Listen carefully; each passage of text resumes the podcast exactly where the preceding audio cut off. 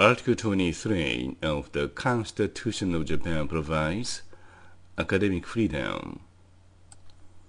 Article 23 of the Constitution of Japan provides that academic freedom is guaranteed. It goes without saying that state power should not limit academic freedom. It is necessary for Japanese nationals to study various fields based upon the spirit of skepticism.